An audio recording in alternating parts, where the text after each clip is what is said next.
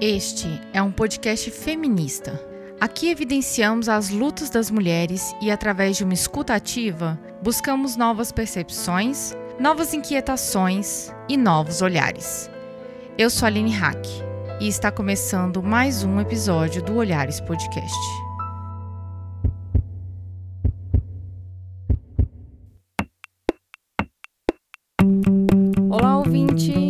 Estamos seguindo nossa temporada de movimentos sociais. Já falamos sobre o começo dos movimentos feministas no Brasil e a importância das mulheres no poder. A gente ouve falar sobre política pública, mas às vezes a gente nem sabe bem o que é, né? Como é que funciona, como é que ela começou. A gente discute sobre acesso às leis, mas depois que elas são promulgadas, né, são assinadas, como é que elas entram em ação? Aqui nesse episódio falamos sobre esses caminhos de construção de necessidades, de escuta e principalmente de participação. Vem conhecer sobre a importância dos movimentos sociais para a construção das políticas públicas, como se dá a participação em eventos internacionais de direitos humanos e, para fechar com chave de ouro, como os movimentos estão mudando as formas de pensar política. É isso, gente. Sem participação não tem mudança. E sem pessoas que estão dentro desses convívios sociais não tem sensibilização, não. Ainda mais se a gente fala sobre comunidades tradicionais e povos periféricos. E eu estou aqui com duas convidadas que vão dar uma aula sobre tudo isso para vocês. Companheiras, por favor, se apresentem. Oi, gente, eu sou Cris Julião, sou indígena, sou do povo Pancararu, venho do Bimacatinga, estou aqui para conversar um pouco com vocês. É... Pô, me apresento mais, deixa vocês curiosos. E também. Eu sou a Priscila, Priscila Joca, sou professora de Direito na Toronto Metropolitan University, em Toronto, no Canadá. Sou cearense e estou hoje no Canadá é, meu corpo está aqui no Canadá, mas meu espírito e todos os sentidos aguçados de pesquisadora seguem ligados no Brasil e vou deixar também vocês curiosos e curiosos para a gente conversar mais depois. E juntas começamos mais um Olhares Podcast. Priscila, Julião, obrigada por estarem aqui. Nós estamos fazendo uma conexão Brasil-Canadá. Sertão Pernambucano. Ah, olha aí, uma conexão do Sertão Pernambucano, Ceará, Brasília e Canadá, né? Canadá aí só por conta da questão da presença física mesmo, que eu conhecendo aí a a pesquisa da Priscila, sei que está muito ligada mesmo ao Brasil, vocês vão conhecer um pouco mais hoje e também conhecer um pouco mais da Cris. É, eu trouxe vocês aqui porque nós estamos conversando sobre movimentos sociais nessa temporada do Olhares e existem dúvidas, existem, é, vamos dizer assim, caminhos que os movimentos sociais seguem para que, de fato, nós, mulheres, e nós estamos falando aqui também num contexto brasileiro, um, um, país tão grande, né, que tem muitas realidades, e quando a gente fala de mulheres, é, como essas mulheres alcançam direitos a partir dos movimentos sociais, né? E para além disso, é, nós sabemos também que os movimentos sociais eles têm uma entrada muito grande nas discussões é, sobre temas que são muito caros e que nós vamos ainda discutir aqui no Olhares ao longo dessa temporada, como, por exemplo, o acesso à terra, o acesso à alimentação, o acesso à moradia digna, a justiça climática, né? E outros assuntos que nós vamos desenvolver, mas que são muito conceituados, muito debatidos em encontros internacionais, inclusive, como a COP, reuniões da ONU. Então, para a gente não se delongar muito, eu queria já começar trazendo uma pergunta para a gente entender esse contexto, né? Como é que os movimentos sociais eles impactam essas agendas políticas nacionais e como é que tensionam é, essas discussões políticas para que virem políticas públicas? Que pergunta top, assim, gosto muito porque é, nos tira da zona de conforto. Se é que a gente teve algum momento zona de conforto, né? As mobilizações sociais elas aconteceram justamente por esse grito do, de, de se recusar a se manter submissa a um sistema escravista direto e indiretamente, sabe? Um sistema escravista, subversivo, maléfico, sabe? Então, assim, eu acho que para todo mundo. É o movimento social, não é só questão indígena. E os povos indígenas vêm também nesse contexto para sair desse lugar de tutela. A gente tem uma tutela declarada. Os outros movimentos sociais, a meu ver, vivem numa tutela subjetiva. Tanto tutela no sentido de acessar direitos sociais, como se colocou, né? Quais são os direitos sociais? Estão lá na Constituição Federal. Saúde, educação, moradia, seguridade, auxílio maternidade, segurança, alimentação. Então, está tudo isso lá assegurado para todo mundo. Não está dizendo por cor nem classe social. Somos todos é, é, detentores, literalmente, desses direitos. E aí, é, nós que fazemos a base, fazemos esse país crescer, movimentar, porque a força de trabalho é nossa, a força, inclusive, intelectual é nossa, mas a gente não está isso, a gente precisa sair desse lugar de estar tá sempre sujeitado, de sair de objeto para ser sujeitos de direito, detentores de direitos e fazer essas agendas políticas acontecer. A polis, né, a polis grega para todo mundo, para a gente sair desse lugar mesmo e fazer com que esses direitos sejam possíveis. A gente, claro, parte do, do contexto do direito ao território, que não é simplesmente um espaço físico delimitado, não é um espaço físico que está a doação do, da léguas em quadra ou, ou uma, uma, extensão que as pessoas, ah, é muita terra para pouco índio. Não, tem, não é nesse sentido. É no sentido de saber que nesse espaço físico delimitado existem muitas outras vidas que vivem ali, não, só, não são só as nossas. E vidas para além desse espaço delimitado. A gente está falando justamente isso, de alimentos sem agrotóxico, de água sem chorume, sem chumbo, sem cloro, sem veneno, de uma produção alimentícia que realmente garanta soberania e segurança nutricional. E aí a gente vivencia tudo isso, todas essas violações, e tem feito nessas mobilizações sociais alertar as pessoas o quanto isso é pernicioso. Não é uma luta dos povos indígenas, é uma luta é dos povos que estão é, é, subnotificados na questão do direito, porque a subnotificação não é só a questão da, da saúde também não, é porque é uma saúde social, a gente tá falando da saúde social, da saúde ocupacional nesses lugares, seja no espaço territorial tradicional, seja no, no, como a geografia, né, zona rural, zona urbana, mas a gente está nesse cenário tentando fazer essas, essas agendas políticas acontecerem negociando, buscando diplomacia, buscando diálogo.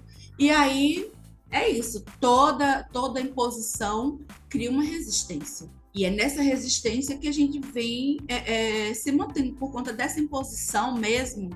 E veja que, que, que, é uma imposição que começa em 1511 com o Alvará Régio regulamentando a escravização indígena.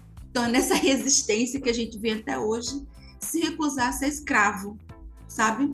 Nossa, achei super interessante e instigante o pensamento da Cris, sobretudo porque ela ela está aí é, refletindo sobre a inclusão de, da diversidade profunda que representa a população brasileira, mas também de outros seres que coabitam e coexistem nos territórios de vida indígenas, quilombolas, de povos comunidades tradicionais, incluindo aí políticas públicas relacionadas às águas, às terras, aos animais não humanos ou mais que humanos, enfim, então é, é, é um pensar numa participação de é, feitura, né, de uma política pública, não só para essa diversidade, mas em conjunto com essa diversidade.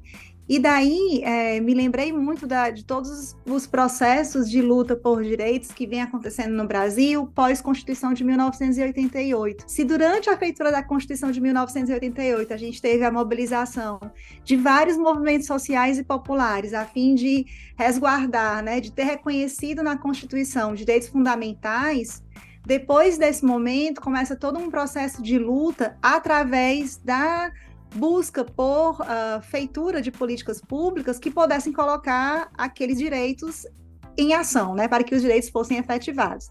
E isso se deu e tem se dado ainda durante muitos anos.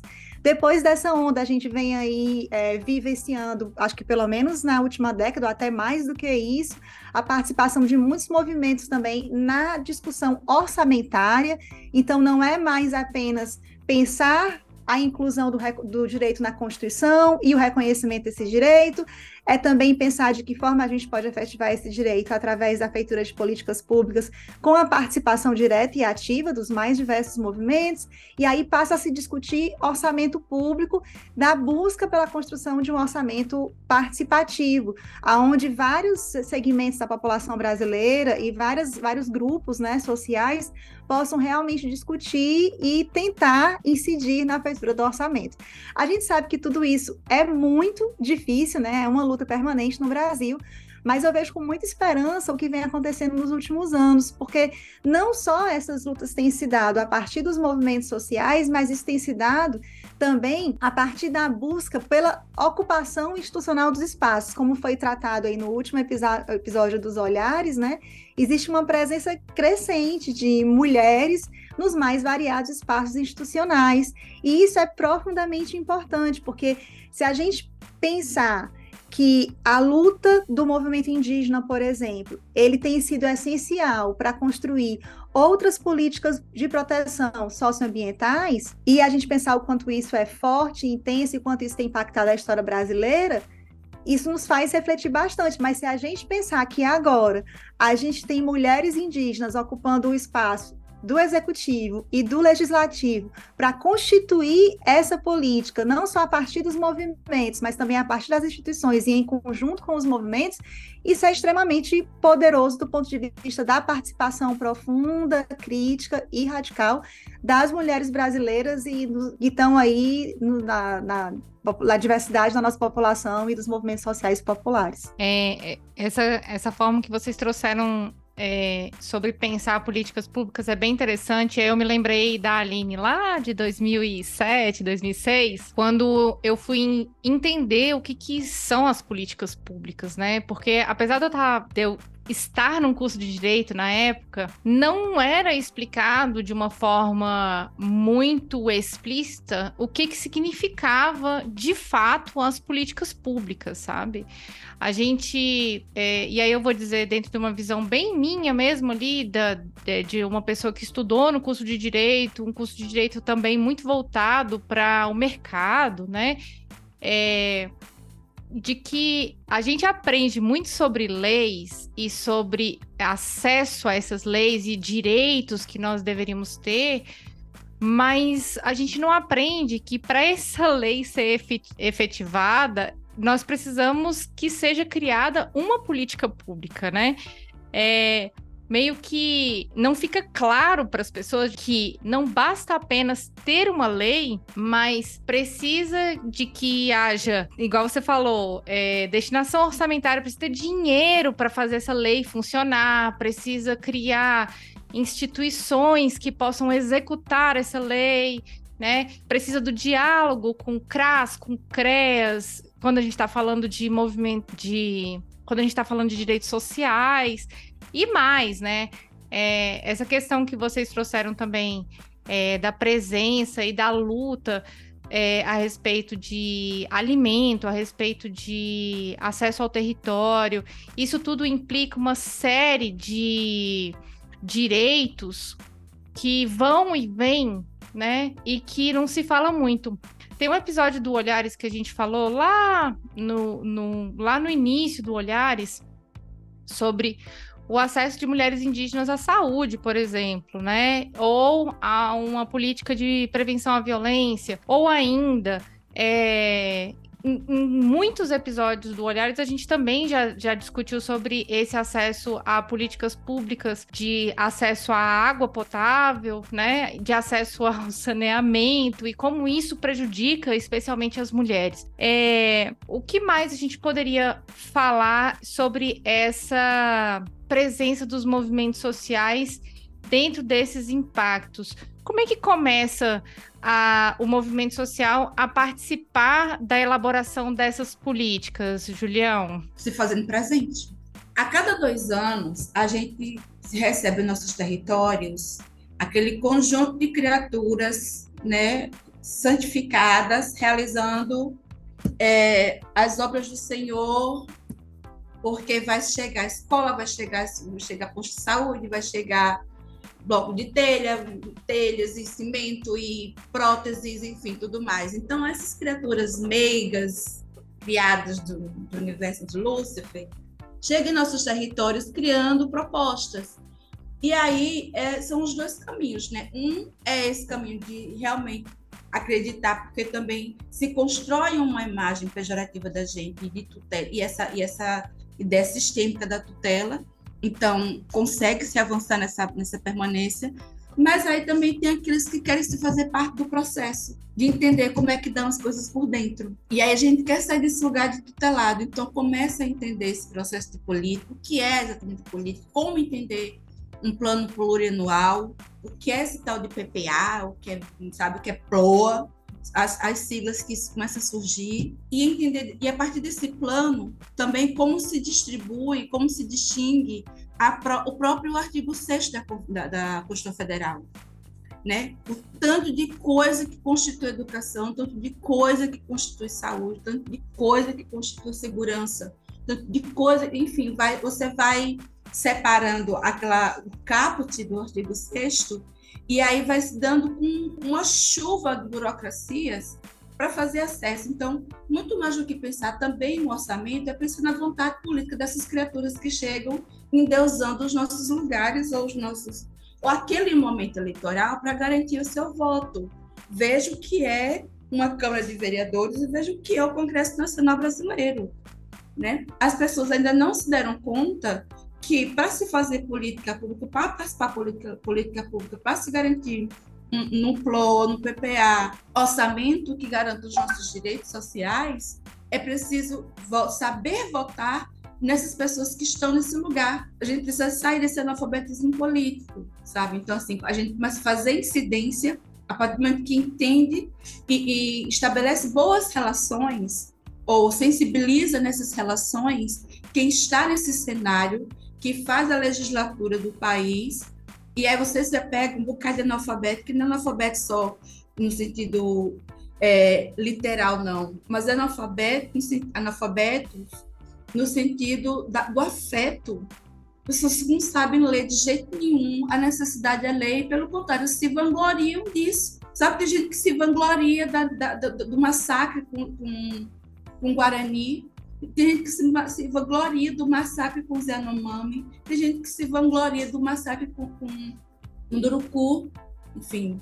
Então, é, é nesse sentido, a gente precisa entender e fazer boas relações no sentido, no campo político, partidário, para se garantir uma participação no, no plano, no, no, PLOA e no PPA, para avançar nessas decisões. Não é só a disputa de terra, de direitos, mas é de quem manda, quem manda na bagaça e quem não quer perder o poder. Então, só para é, nos fazer, nos convidar né, a refletir o tanto que os movimentos sociais e populares têm atuado no Brasil na construção não só do reconhecimento de todos os direitos constitucionais que a gente acha super bonitos, né, sociais, econômicos, culturais, mas também na, na luta pela efetivação desses direitos, assim. Quando a gente fala e repete que só a luta muda a vida, é porque só a luta muda a vida mesmo. Então, os movimentos sociais, dos mais diversos, os mais variados é, movimentos de mulheres, têm se feito profundamente presentes em todos os níveis de construção de políticas públicas e na luta para a efetivação dessas políticas com um orçamento adequado, observando inclusive como essas políticas têm sido efetivadas. Então, os movimentos sociais têm aí dado uma contribuição profunda e têm sido exemplo para a sociedade brasileira em geral sobre a importância e a necessidade de participação política direta para além do momento é, é, eleitoral, como a Cristiane estava falando. E com isso a gente fecha o primeiro bloco para tratar um pouco mais da participação de movimentos sociais nos aspectos internacionais.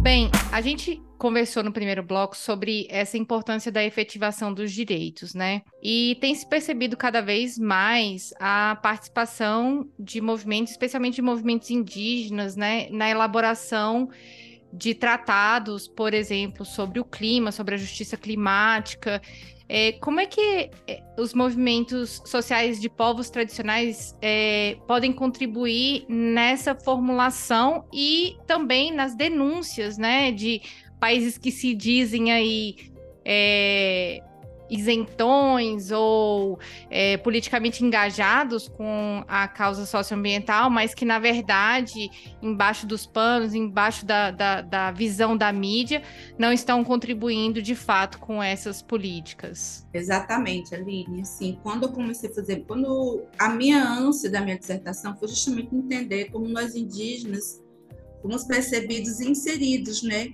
no ordenamento jurídico brasileiro e à medida que eu avançava descobrindo esses marcos históricos legais, é, me deu tino também de pesquisar também dos, nos marcos internacionais. Por quê? Para fazer um paralelo de quando uma legislação começou realmente a efetivar direitos, reconhecer os indígenas numa, numa, numa legislatura, vamos dizer assim, mais, mais acentuada nos direitos, porque os nossos direitos foram direitos entre aspas, o que citou a gente em direitos foram muito espaçadas, né, bem espaçadas, mas eram, eram esses espaços porque ela vigorava em todo o território nacional, não fosse indígena, estava todo mundo, fosse do Grã-Pará, fosse do Ceará, fosse do Pernambuco, enfim, estava todo mundo nesse lugar. E aí, a partir de 1910, é interessante pensar porque surge o SPLTN, né? E ao mesmo tempo o Brasil já estava nesses caminhos internacionais aí.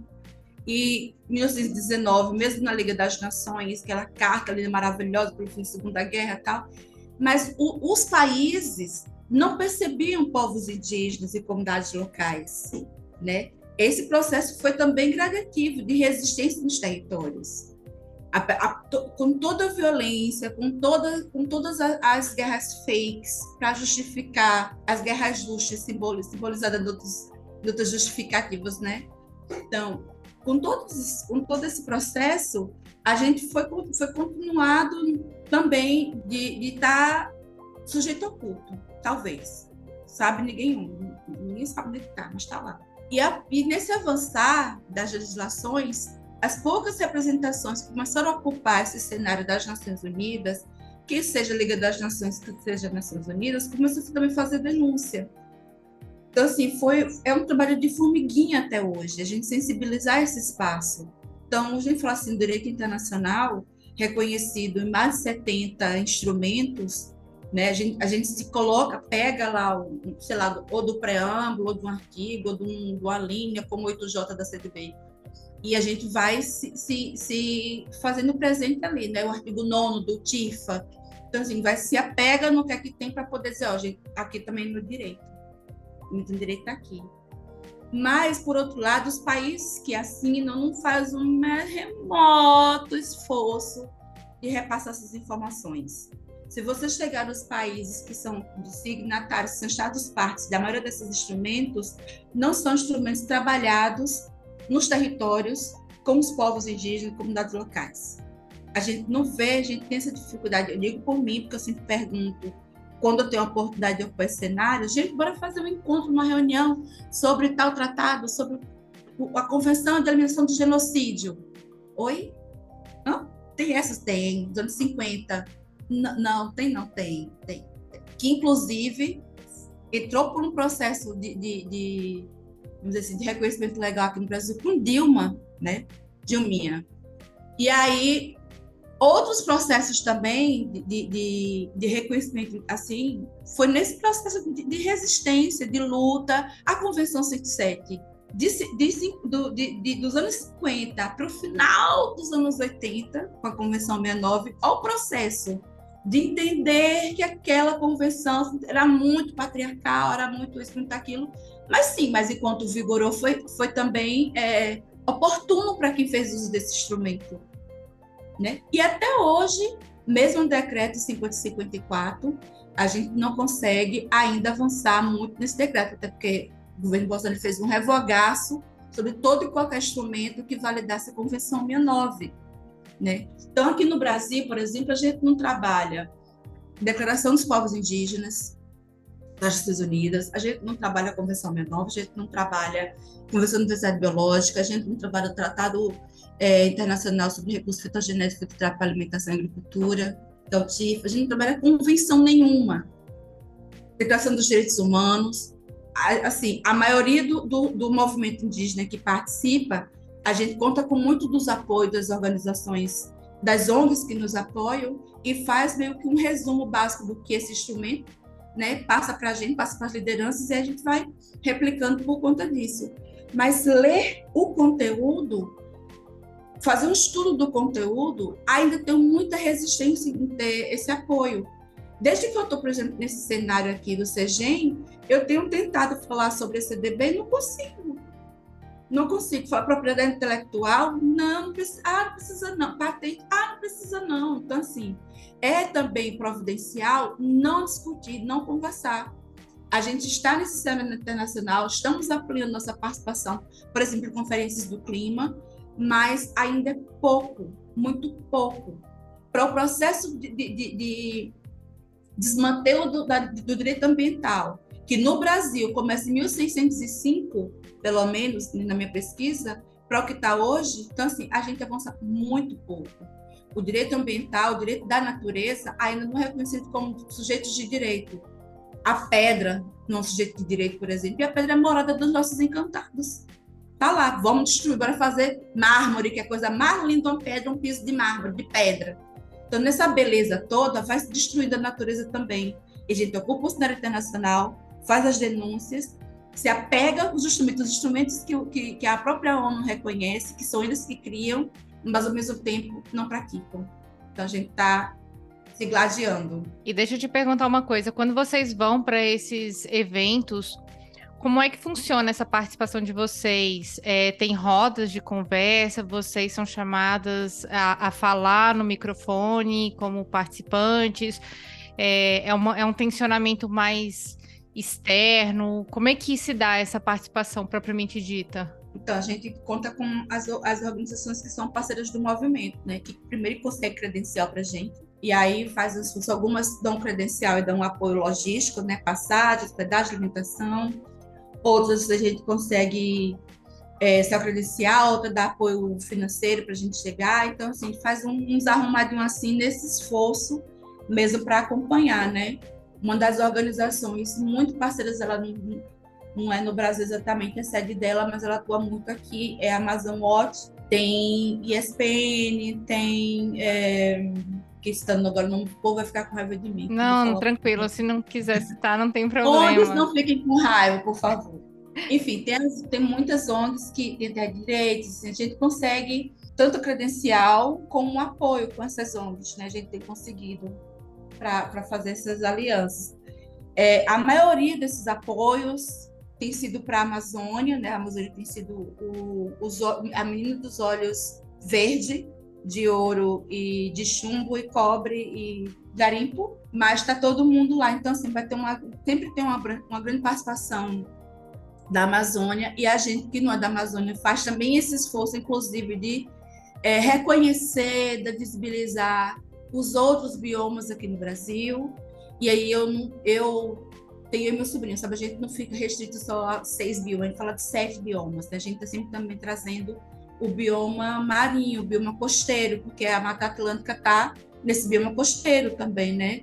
Até chegar um processo de transição com a Caatinga, ou com Cerrado, ou com Pampa, a gente tem um, um bioma aí sucumbido desde os primórdios até hoje em dia, e o, o, o, ambiente costeiro, o ambiente marinho, tem que falar dele também, sim. É, me lembrou muito o episódio que a gente gravou com as mulheres quilombolas, que elas também trouxeram essa importância da preservação do bioma marinho, por muitas serem marisqueiras, né? E dos territórios que são costeiros nesse é, a importância desses territórios, né?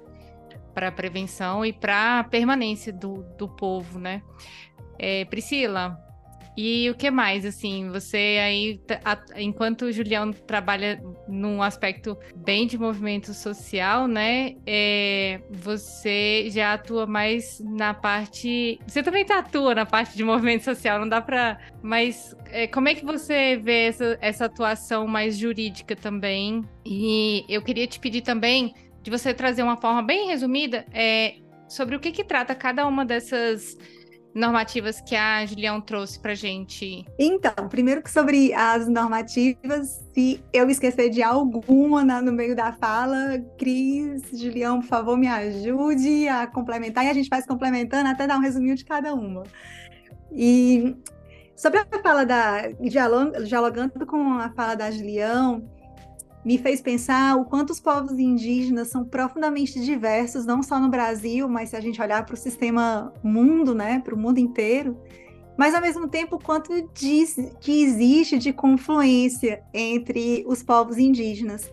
Há mais ou menos uns dois meses atrás, eu, estive, eu tive a oportunidade de visitar uma reserva indígena aqui no, no Canadá, e daí a mulher que era responsável por conduzir um ritual sagrado, ela nos informou que nós tocássemos as pedras com profundo respeito, porque nós estávamos diante dos avós e dos avós.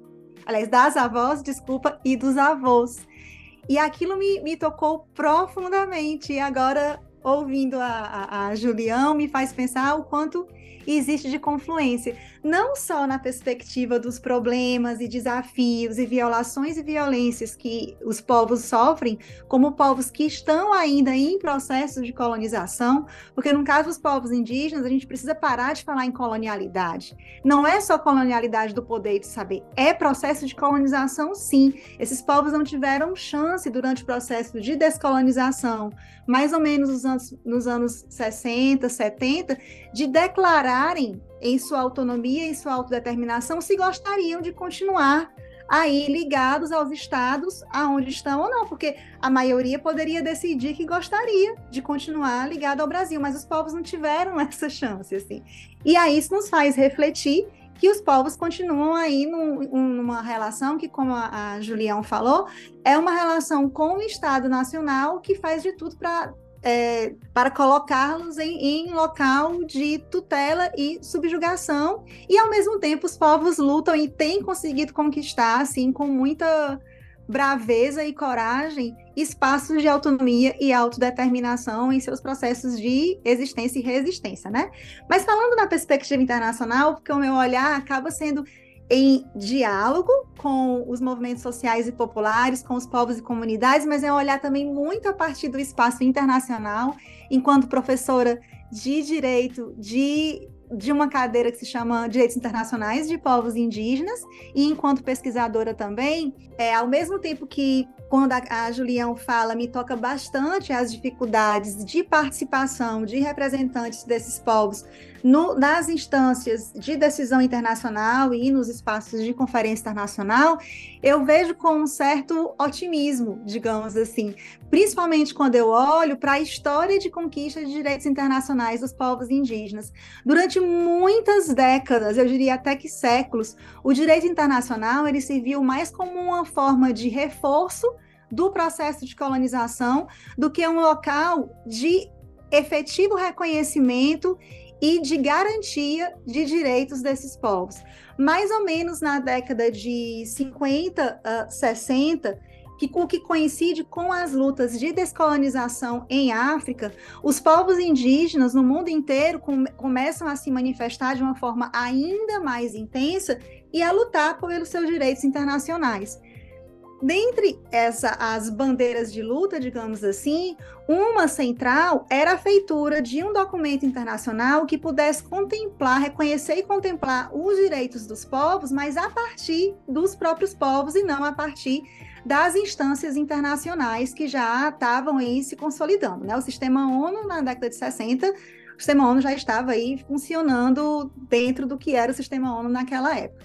Então, em 1950, mais ou menos, né, a Organização Internacional do Trabalho faz uma convenção, a Convenção 107, das, do que se chamou de populações indígenas e tribais. Essa convenção tratava de direitos de povos indígenas e do que se chamava de populações tribais, que Hoje, 1957, obrigada, Juliana, está aqui me lembrando o ano, muito obrigada. É, e essa, essa convenção, ela olhava para, para esses povos numa perspectiva muito individualista, principalmente em dois pontos que eram extremamente complicados para os próprios povos indígenas enquanto sujeitos coletivos de seus próprios direitos. Um é a questão de olhar para pessoas indígenas como trabalhadores que deveriam ser integrados. Dois é na perspectiva da integração forçada desses povos. Então, a Convenção 107 não reconhecia o direito de existência coletiva a partir da, do, do, do direito de existir como povo baseado em suas próprias instituições políticas e jurídicas e suas tradições culturais e sociais. Mas sim, era uma forma de reforçar um desejo de um Estado nacional que ainda era, e eu vejo ainda de uma certa forma que é, como um Estado colonizador que queria, a fina força, transformar as pessoas indígenas em pessoas brasileiras, em pessoas canadenses, etc, etc. O que é uma violência epistêmica profunda. Por causa da luta dos povos indígenas, nada é dado de favor. Tudo é reação a partir das lutas da base. Em 1989, uma nova convenção da Organização Internacional do Trabalho é, é, é editada, né, que é a Convenção é, 169, que substitui a Convenção 107 da OIT e que passa a trazer mudanças substanciais. Primeiro, essa convenção reconhece o status de povo para os povos indígenas. E por que, que foi que é tão importante isso? Porque durante muitos anos, uma enorme discussão no direito internacional era se os povos indígenas eram povos ou populações. E qual é a diferença? O Pacto Internacional, tanto de direitos econômicos, sociais culturais, como de direitos é, políticos, reconhece os povos como sujeitos coletivos atentores de autodeterminação. Então, no campo internacional, tinha uma luta imensa. Afinal, são populações ou são povos? Finalmente, um documento internacional reconhece que são povos, que, portanto, se são povos, têm direito à autodeterminação. A segunda, o segundo reconhecimento que vem na, na Convenção 169 é que esses povos têm direito a existir a partir de suas próprias é, tradições e de suas próprias instituições, então quebra com a perspectiva da integração e aí passa a proclamar uma nova forma de abordagem intercultural e profundamente mais respeitosa. E a terceira é que a Convenção 169 ela se torna uma base fértil para o nascedouro em 2007 da Declaração dos Direitos de Povos Indígenas da ONU. Sendo que antes dessa declaração, eu vou já chegar lá, a Convenção da Diversidade Biológica e, outras, é, e outros documentos internacionais, como o Tratado Internacional sobre Recursos Fitogenéticos para Alimentação e Agricultura de 2001, e outros documentos que são de um caráter socioambiental, passam a reconhecer os direitos de povos indígenas em sua relação de interdependência com o território e com a natureza. E não só reconhecer a potencialidade desses povos como guardiãs da natureza, mas também de reconhecer a necessidade de proteção dos direitos territoriais, porque se não se protege os direitos territoriais de povos indígenas, isso só semelha a um processo de genocídio. Como podem existir se só, se só existem na, na coexistência indivisível e indissociável com seus territórios? Então, esse processo de reconhecimento do que a gente vai chamar de direitos humanos de povos indígenas, ele se deu durante muitas décadas. E aí, em 2007, finalmente, a declaração da ONU nasce e a declaração ela vem de um caráter extremamente inovador, porque ela foi feita pelos povos. O primeiro rascunho da declaração foi construída por representantes de povos indígenas de diversas partes do mundo e detalhe, eu não lembro exatamente da quantidade, eu tinha visto esse, mas eu realmente não lembro, desculpem, mas mais importante é, grande parte das pessoas que estavam lá eram mulheres. As mulheres indígenas sempre estiveram profundamente presentes porque elas sempre fizeram política com seus parceiros, seus familiares, suas parceiras, lá na base. Mas daí, para a declaração de 2007, a gente vê uma, uma, uma maior participação das mulheres em ambientes institucionais internacionais. E essa declaração é hoje reconhecida como o primeiro documento básico que realmente contempla, de uma forma ampla, os direitos humanos de povos indígenas e que foi feita a partir desses povos. Para finalizar, A declaração também quebra vários paradigmas da Convenção 169, porque a declaração ela é muito explícita ao dizer que todos os direitos humanos que a gente possa imaginar também são direitos de povos indígenas, sendo que os povos indígenas eles têm como se fosse assim direitos humanos a mais, porque eles têm direitos humanos em geral, mas eles também têm direitos que possam buscar uma relação intercultural e entre nações de respeito com esses povos, respeitando as culturas, as tradições, instituições políticas e jurídicas desses povos. Outra inovação é que a declaração ela é muito clara ao dizer que os povos têm direito à autodeterminação. A Convenção 169 não falava disso tão claramente, ela só chamava de povo, o que já foi um avanço, mas a declaração da ONU ela é muito clara: direitos. Povos indígenas têm direito à autodeterminação. E, finalmente, essa declaração também é muito clara em falar não só em consulta, mas também em consentimento, a gente vai falar disso daqui a pouco, mas na declaração da ONU, o direito ao consentimento livre, prévio e informado também está muito, está cristalino e marcante. Então, para concluir, é, eu gostaria de chamar aqui, de citar uma é, jurista, ela não é jurista, ela é cientista política, salvo engano, indígena, e ela hoje, ela faz parte do mecanismo de expert da ONU. Eu não a conheço, mas sou fã sem conhecer. O nome dela é Cheryl Lightfoot.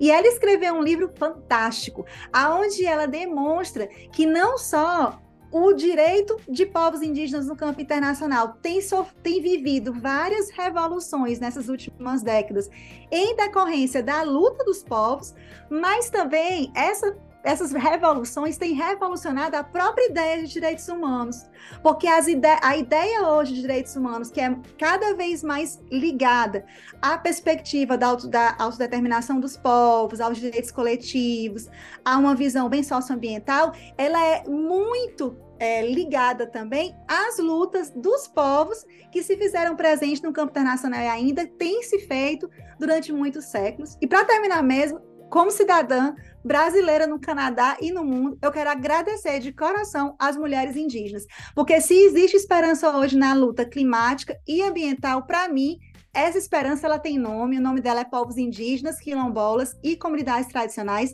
e as mulheres elas estão fortemente presentes nessa luta, e essa luta ela é de todos nós, para to todas nós e todos nós. Não, eu só queria dizer assim, e Nagoya prova isso, né, Pri, quando traz a importância das mulheres indígenas no processo de consulta, consentimento. O protocolo de Nagoya é um instrumento chop também para isso. Não é muito bom, mas é bom. Gente, pausa no episódio para um anúncio importante.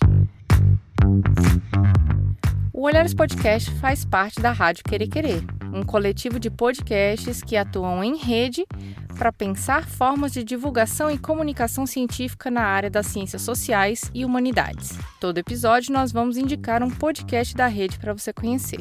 E hoje eu te apresento o Compósita, um podcast com sotaque nortista, cujo objetivo é divulgar a produção da ciência na Amazônia, voltado especialmente para quatro eixos de atuação: cidadania, identidade, diferença e diversidade. O podcast Compósita é produzido pelo antropólogo Ramon Reis e faz parte da rede Querer Querer. O podcast está disponível na Amazon Music, Google Podcasts e Spotify. Confira agora mesmo. E agora, voltamos para o episódio.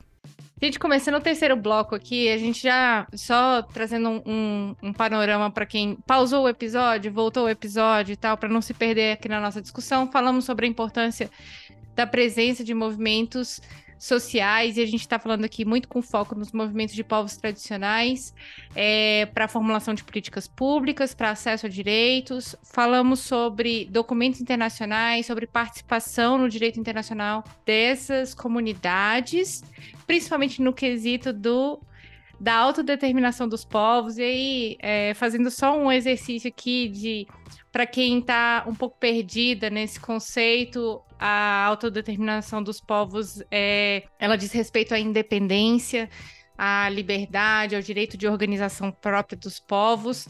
Falamos sobre os biomas, né?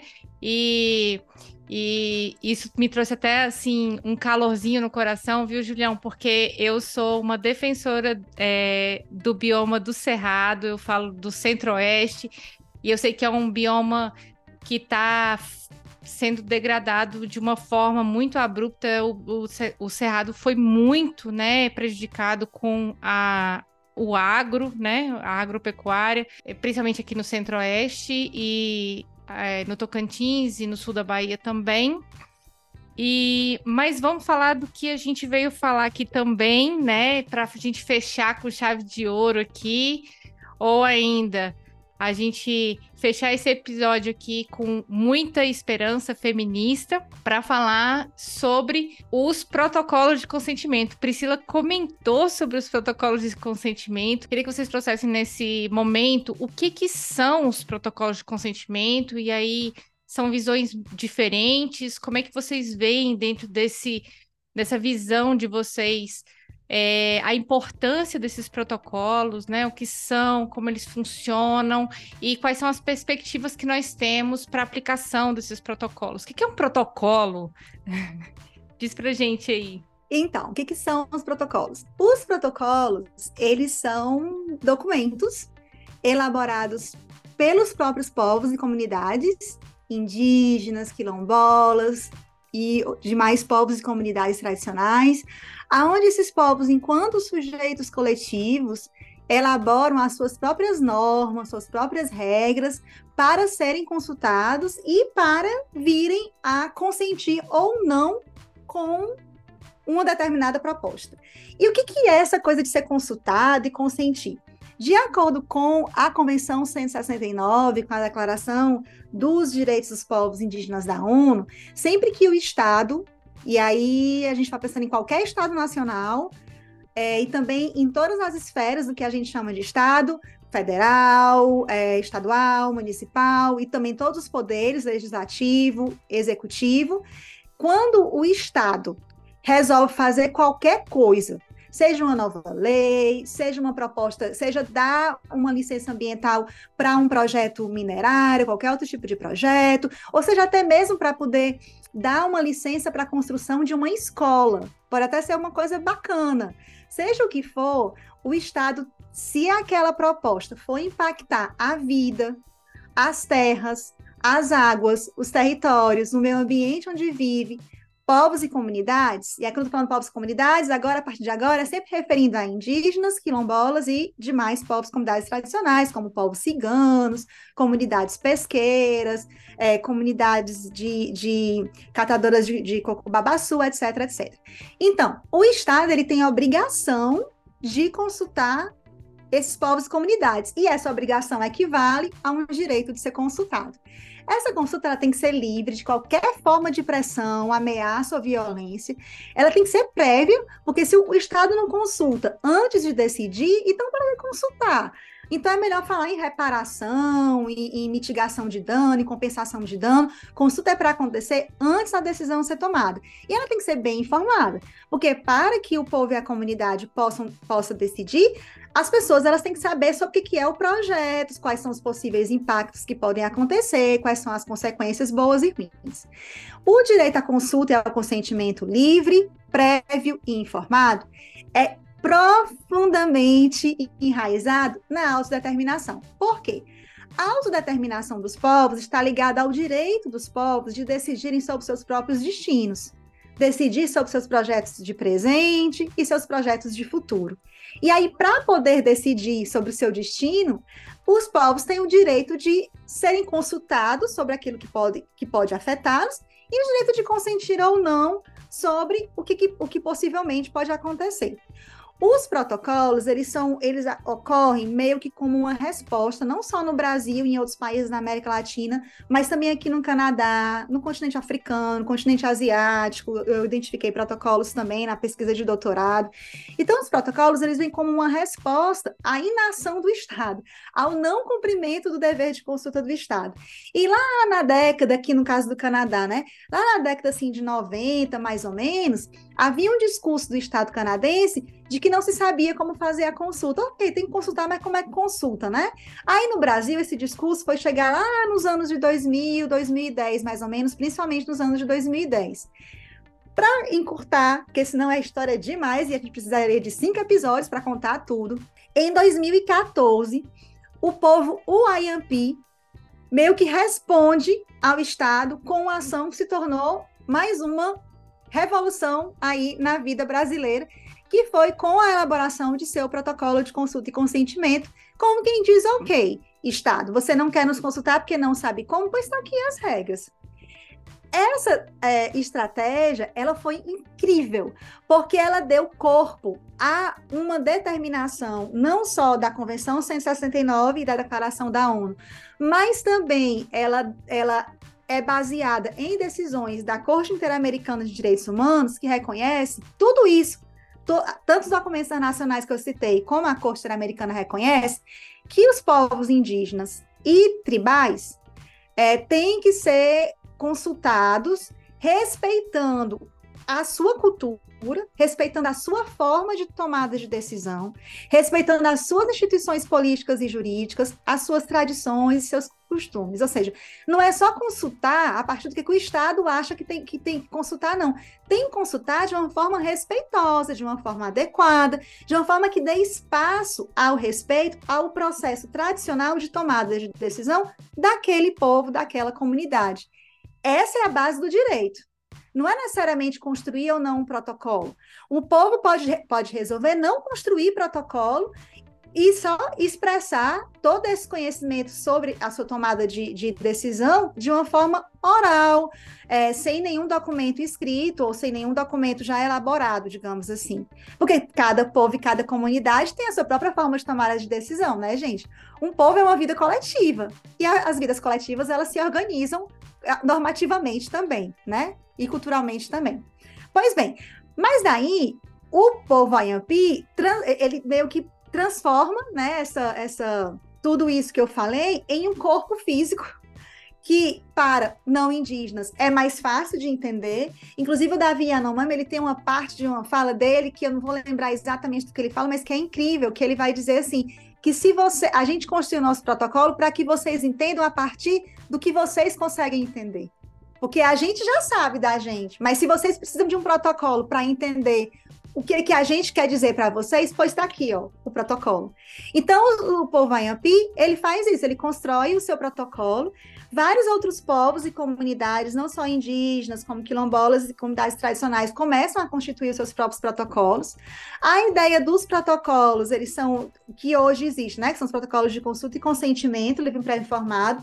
Para quem quer conhecer mais, eu indico a, a visita ao site do Observatório de Protocolos Comunitários, que é coordenado pela professora Liana Min, pelo professor Carlos Frederico Marés. Facinho de achar, só dar um Google, protocolo de observatórios de, de protocolo, desculpa, observatório de protocolos é, comunitários. E, e, voltando agora de onde surge essa ideia, né, ainda, a Convenção da Diversidade Biológica dá origem a protocolos facultativos, que são formas de regulação da Convenção da Diversidade Biológica, aonde fala justamente do direito dos povos de elaborarem protocolos, onde a Cristiane, tenho certeza, vai falar aí vai dar uma aula para a gente, se tiver a fim de falar sobre isso, claro, aonde determina que os povos eles têm o direito de elaborar protocolos comunitários de acesso à sua própria é, biodiversidade, ao seu próprio patrimônio genético, e que ao consultar sobre o acesso à biodiversidade ao patrimônio genético, as empresas e os estados precisam res respeitar esses protocolos comunitários. Então, o surgimento dos protocolos de consulta e consentimento está meio que ligado a essa ideia. E todas essas ideias, gente, no campo internacional, elas não nascem do nada. Elas não nascem da ideia revolucionária de não indígenas é, que vão salvar os povos indígenas. Pelo contrário, né? A história do, do, da síndrome da pessoa branca salvadora é algo que tem que ser permanentemente combatida e auto-refletida e autocriticada por nós que somos pessoas não indígenas. Todas essas ideias, elas nascem dos processos de luta dos povos e comunidades no mundo inteiro que passam a questionar a forma como o direito à consulta vai sendo apropriado de uma forma terrível por, é, pelos estados e pelas empresas para simplesmente legitimar a passagem de, de projetos que já estavam previamente definidos. Então, o direito à consulta passa a ser utilizado pelos estados, por exemplo, para dizer, não, mas os povos participaram, de alguma forma eles foram ouvidos, mas no final, quem está decidindo são os estados nacionais. E no máximo, eles abrem um espaço para uma compensação, para a mitigação do, de impacto, mas não distribuem, não compartilham o poder decisório com os povos e comunidades. Os próprios povos é, para finalizar, assim, e passar para a João, que eu estou super curiosa para ouvi-la também, que ela tem muito a compartilhar com a gente sobre esse assunto. Então, os próprios povos organizados em vários continentes do globo começam a questionar o direito à consulta e começam a dizer: e peraí, não é simplesmente ouvir a gente, ouvir o que a gente tem a dizer, não. Como povos que temos direito, como povos que somos com direito à autodeterminação, nós temos o direito de minimamente co-decidir com vocês. Não só minimamente, mas realmente co-decidir com vocês. E em situações em que os projetos possam nos afetar de uma forma profunda, que possam ameaçar a nossa própria existência enquanto povo, nós temos o direito a consentir e a, quiçá, dizer não. Porque se o projeto ameaça a nossa existência, não há como, nós não há forma de concordar com esses projetos. Então, não só a ideia dos, dos protocolos, mas a própria ideia de uma consulta ligada a um, a um direito ao consentimento, ligada à autodeterminação, tudo isso é fruto de processos de é, dezenas de anos, digamos assim, que ainda está em curso de lutas dos povos indígenas e da, de povos afrodescendentes, de comunidades locais tradicionais no mundo inteiro que tem reivindicado aí isso que, como, infelizmente, né, não vem sendo aplicado não só no Brasil, mas em diversos outros países do continente americano e dos outros continentes também. Eu nem sei o que, é que eu digo mais para Priscila. não, mas assim, é, tentar ser breve por conta do tempo mas acho que o protocolo ele é fundamental nesse processo mesmo de construção. Eu acredito num sistema de desenvolvimento é, de progresso envolvendo as pessoas, né? O discurso de que nós somos contra o progresso para estilos que está integrado à comunidade nacional é também é desconstruir a ideia do protocolo, do, desses mecanismos de preservação, conservação, manutenção desse espaço físico delimitado, que a gente começou, comentou no comecinho.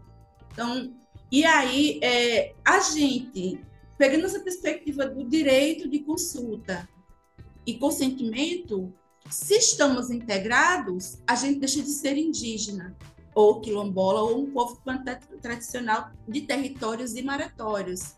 E se nós não somos mais esses povos e comunidades tradicionais, então não há necessidade de fazer consulta. E o progresso da nação acontece a todo vapor. Só que é uma concentração de renda que não é para todo mundo, porque se a gente quiser ter acesso a esse progresso, tem que pagar mais ainda, paga caro. A energia, a tal da energia limpa, energia eólica, energia solar, não tem nada de limpo não, viu? Tem não. Os problemas que a energia eólica traz são gritantes, mas aí, como esse processo de consulta teve, não.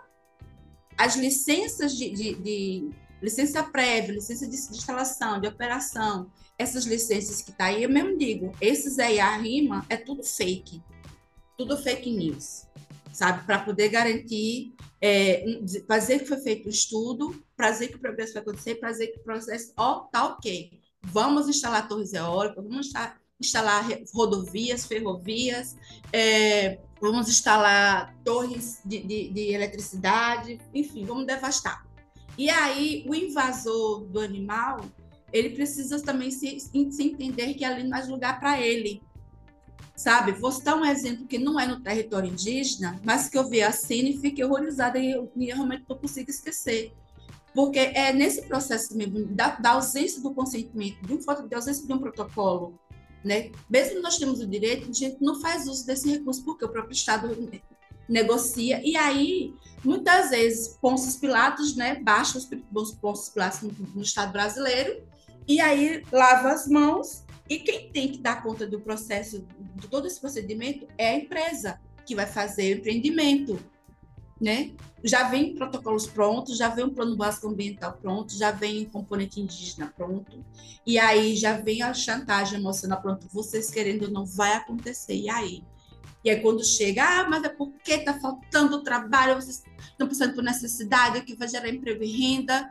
Só que aí fere uma série de direitos que não está apenas no espaço físico. Não é só degradação e destruição de, de árvores ou de, de plantas endêmicas ou animais endêmicos no espaço. É também do ciclo social, porque são às vezes, que vêm com doença ainda, pensa que isso é coisa de colonização? Não, a colonização ainda acontece até hoje, porque os vícios não foram curados.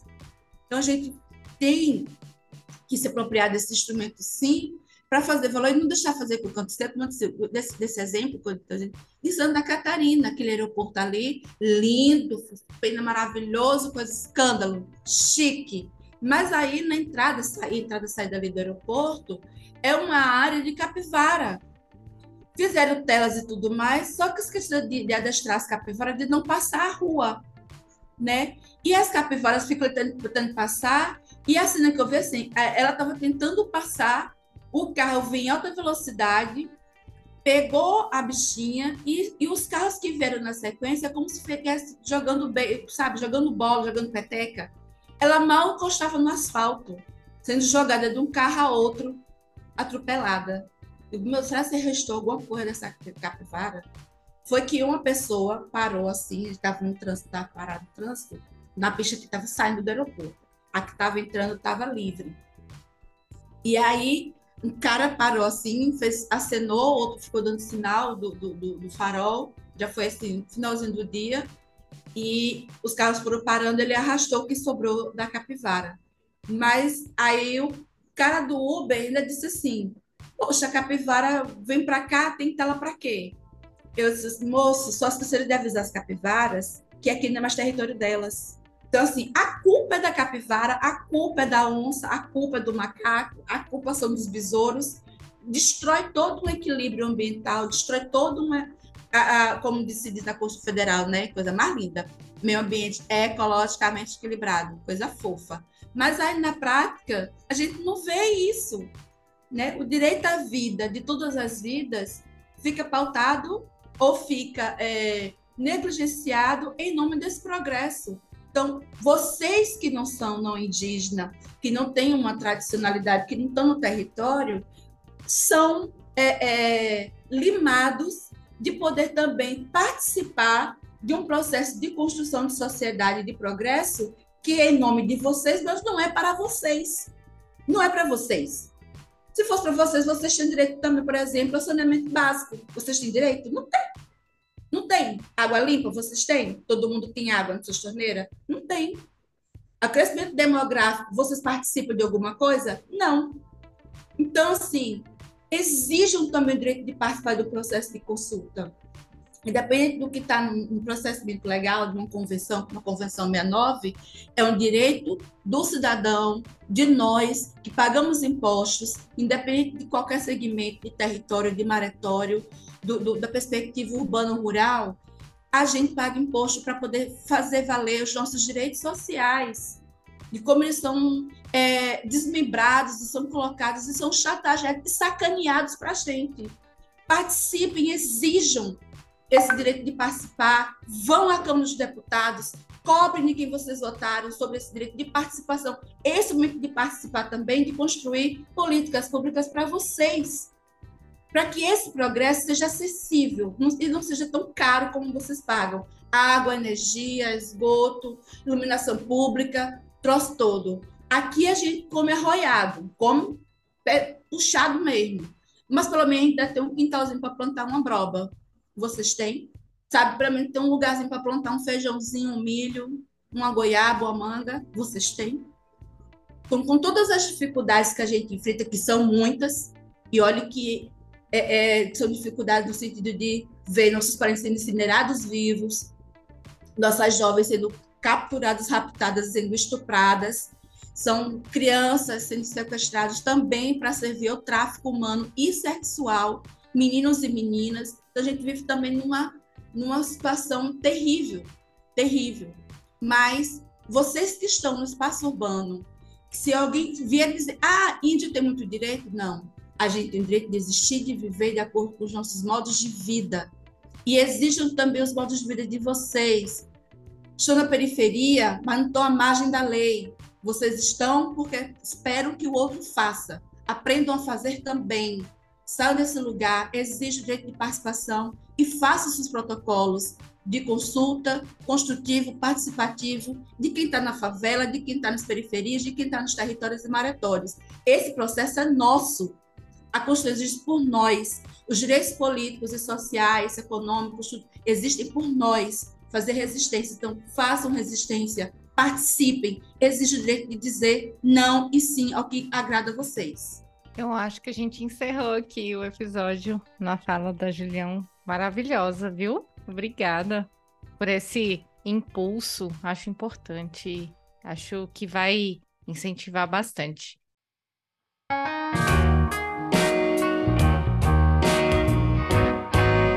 Você que chegou no Olhares agora, esse é o nosso bloco de indicações. É o momento que a gente convida as nossas participantes a indicarem conteúdos, artistas, conteúdo literário, enfim. Tudo, a gente comentou algumas coisas aqui no episódio, mas é sempre importante a gente trazer mais contexto e mais inspiração para as pessoas que estão nos escutando. Então, Julião, o que, que você tem para indicar para gente aí? Partindo da minha experiência, eu indico a leitura das mulheres que estejam ao seu redor, ao redor de cada um, de cada uma as mulheres que me inspiram, que me faz ser quem eu sou, que me forjam, que me faz chegar e sair, são as mulheres do meu território. São mulheres que me ensinam, que me inspiram, né? Pró o próprio bioma é o nome de uma mulher, né? Caatinga. A bicha é sabida, a bicha é esperta. Então assim, eu procuro me identificar com cada cada substantivo feminino. Como é que eu posso aprender com cada substantivo, com cada ser feminino, com cada entidade feminina que está ao meu redor, assim como as mulheres. Inclusive, tenho, de muitas assim, tem uma que partiu recentemente, que ela tem uma frase que diz assim: Posso morrer atrevida, mas covarda nunca. Então, me inspira muito, me fortalece muito, sabe? Acho que são essas mulheres que me fortalecem. Cada uma, inclusive você, Aline, inclusive Priscila, cada uma que, que soma comigo nessa peleja. Agora, só para não deixar nada escrito, sim, são homens. são homens. Por quê? Porque a história de resistência, de força, não é feita só de mulheres nem com mulheres, né? Tem, tem alguns homens ainda assim que conseguem esticar a mão e dar, passar a cola para a gente, dar um, dar um suportezinho. E um deles é Foucault não sei porquê, mas eu tenho, eu tenho uma admiração pelos textos dele. Não sei se porque ele fala com uma certa revolta, assim, meio que desabafo, que tá meio desabafando assim, também provocando os outros, chegando a gente a sair do lugar de, de conformismo, assim. Gosto muito de Foucault. E gosto também do meu orientador, Antônio Carlos. Tem um livro dele, O Grande Cerco de Paz. Gente, que livro porreta! leiam O Grande Cerco de Paz, de Antônio Carlos Souza Lima. E para fechar meu trio de homens maravilhosos que eu gosto de ler, João Pacheco de Oliveira, que fala da pacificação, né? do telepacificação. E ele traz, inclusive, como se dá a mesma pacificação que deu com povos indígenas, com povos de periferia lá no Rio de Janeiro, lá nas favelas do Rio de Janeiro, sabe? Então, acho que são esses três caras assim, que tem muitos outros, né? Mas são esses três que estão sempre comigo constantemente.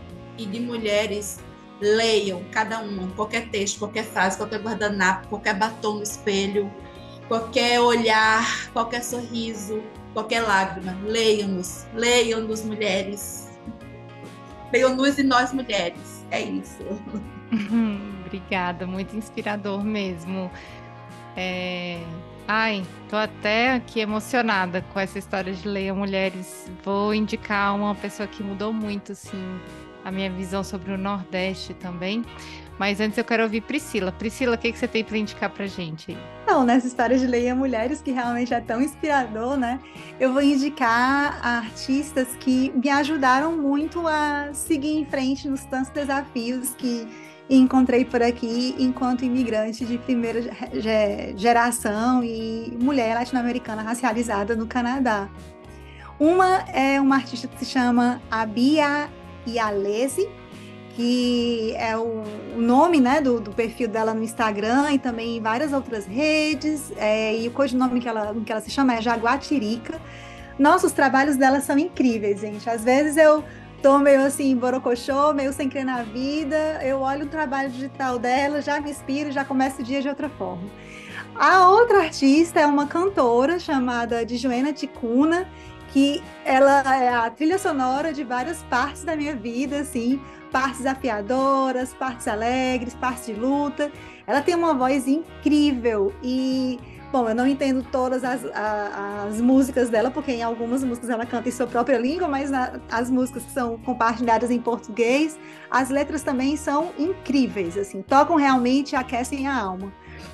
A indicação também vai para uma mulher que eu considero uma mulher artista que eu considero como uma das maiores artistas não só brasileiras, mas também latino-americanas hoje vivas no mundo e que eu acho que vai aí crescer exponencialmente, que é a Dayara Tucano, que segue aí criando com muita força e criatividade. E convidar todo mundo a ler sobre feminismo comunitário, uma ideia de feminismo ou para além de feminismos que nasce também de autoras indígenas latino-americanas, como por exemplo a Julieta Paredes e a Esperança Tubac. Nasce sobretudo na Bolívia na Guatemala, mas vem sendo também discutida no Brasil e em outros países latino-americanos. E por fim, nessa de leia-nos, né, a nós mulheres, é, lembrar que existem mulheres incríveis assim nas redes sociais, como por exemplo a Cristiane Julião, que é uma das que eu sigo, mas tem tantas e tantas outras maravilhosas, assim, tanto no, no é, de mulheres indígenas, como mulheres quilombolas, como mulheres ligadas à militância das mulheres negras e pretas, como mulheres de comunidades tradicionais. Só em narrar os seus cotidianos de luta, para mim, aquilo é uma inspiração, assim, é autobiografia cotidiana nas redes que vale muito a pena. E por fim, sigam a Amiga, que é hoje a articulação aí nacional de mulheres indígenas que vem transformando e revolucionando não só políticas para mulheres indígenas, mas política com mulheres indígenas direcionadas a todas nós mulheres, inclusive muitas lutas da amiga. Sinto que pode, pode beneficiar a mim, as minhas netas, as minhas bisnetas e a todas é, é, nós. E é isso. E escutem também o podcast Os Olhares, que eu acho que também é uma forma de leitura, né? Uma leitura aí que vem da tradição oral, que é, nos faz remeter à contação de narrativas e histórias e que acaba sendo uma leitura para ativar outros sentidos aí, os outros sentidos de nós mulheres. Ai, obrigada pela referência. Ai, tô muito feliz. Vou fazer quatro indicações muito breves Primeiro é a leitura do livro do Ailton Krenak, O Mundo Não Está à Venda. Eu acho que tem muito a ver com o que a gente está conversando aqui hoje. Todos os livros do Ailton Krenak são maravilhosos, mas esse em especial, ele veio num momento muito, é, muito delicado das nossas vidas, que foi no início da pandemia, né? Queria indicar a cordelista Jarid Arraes, que é uma uma mulher maravilhosa, assim, né? De, que escreve sobre a figura da mulher. E tem dois, é, dois livros, dois cordéis dela que eu gosto muito, né? Que na verdade é, um é uma coletânea, que é As Heroínas Negras Brasileiras em 15 Cordéis, e As Lendas de Dandara, que são livros muito legais. Queria indicar dois podcasts que tem tudo a ver com o que a gente está conversando. Um é o Copiou Parente, que é da APIB, que é muito interessante, traz né, uma visão é, de indígenas para não indígenas. E o outro é um podcast, o Papo de Parente, que é produzido do, pela Vende Áudio. É, são podcasts que trazem bastante sensibilidade, né? E, e preservam essa narrativa e essas histórias dos povos indígenas sob diversos contextos. É, e que, para mim, é, funcionam bastante, assim, como um, um processo de aprendizagem como uma pessoa não indígena. Bem, queria agradecer vocês. O papo, a gente, antes da gente começar esse episódio, a gente falou que esse é, a produção desse episódio seria um desafio. A gente está terminando esse episódio até com um pouco mais de uma hora. mas nós chegamos a um consenso de que uma hora é muito pouco para a gente discutir todos esses pontos que nós conversamos aqui, porque nós poderíamos falar isso aqui horas, horas e dias e semanas, e aí vai. Mas queria aproveitar essa oportunidade, esse momento final, para agradecer a presença de vocês. É muito importante para nós do Olhares é, e para nós feministas a presença de mulheres, de mulheres do Nordeste, mulheres que estão presentes nos movimentos e nessas, é, nessas interlocuções, né? Então, Julião, obrigada por estar aqui para discutir com a gente, conversar, trazer essa visão sua. E Priscila também, muito obrigada é, por trazer também essa visão como professora de uma forma tão didática eu achei assim que esse episódio ficou tão completo e me lembrou de uma outra coisa. Quando eu fui ao Canadá nesse ano de 2023, é, algo me surpreendeu e me gerou uma esperança. Nos eventos no Canadá, antes de começar qualquer evento, existe um processo de autoconhecimento e autorreconhecimento de que as pessoas estão em um território indígena e dependendo do lugar onde está acontecendo esse evento, esse, essa situação, né? É, as pessoas são convidadas a dizer, olha, é, nós estamos no território indígena, no território tradicional tal, era que era reconhecido como tal. Aqui no Brasil, muita gente reconhece o Brasil como Pindorama. Nós estamos no território da, do Pindorama, né? mas sabemos que esses são muitos territórios, como vocês mesmos trouxeram. Então, é, estamos no território digital, no Olhares, estamos no Pindorama e queria aproveitar esse momento para convidar as pessoas a reconhecerem esse território que eu aprendi num, num evento internacional, mas que foi o feminismo comunitário que a Priscila falou, que me disse que esse território é reconhecido como Pindorama e não como Brasil. Brasil é só depois de 1500.